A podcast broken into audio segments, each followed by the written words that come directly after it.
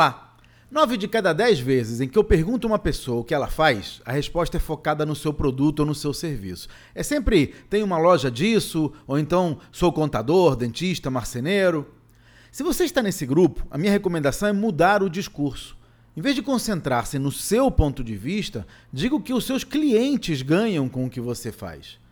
Acredite, quando eu vou ao dentista é para curar uma dor de dente ou para deixar os meus dentes mais bonitos, não porque eu acho o trabalho dele agradável ou porque considero o consultório aconchegante. Se eu fosse ele, quando alguém me perguntasse o que faço, jamais responderia sou dentista.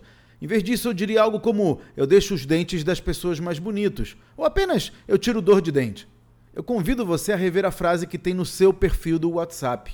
Em vez de dizer apenas o que você faz, diga o que você faz para o seu cliente. Para mais dicas sobre negócios, inscreva-se no meu site claudionazajon.com.br. Até a próxima!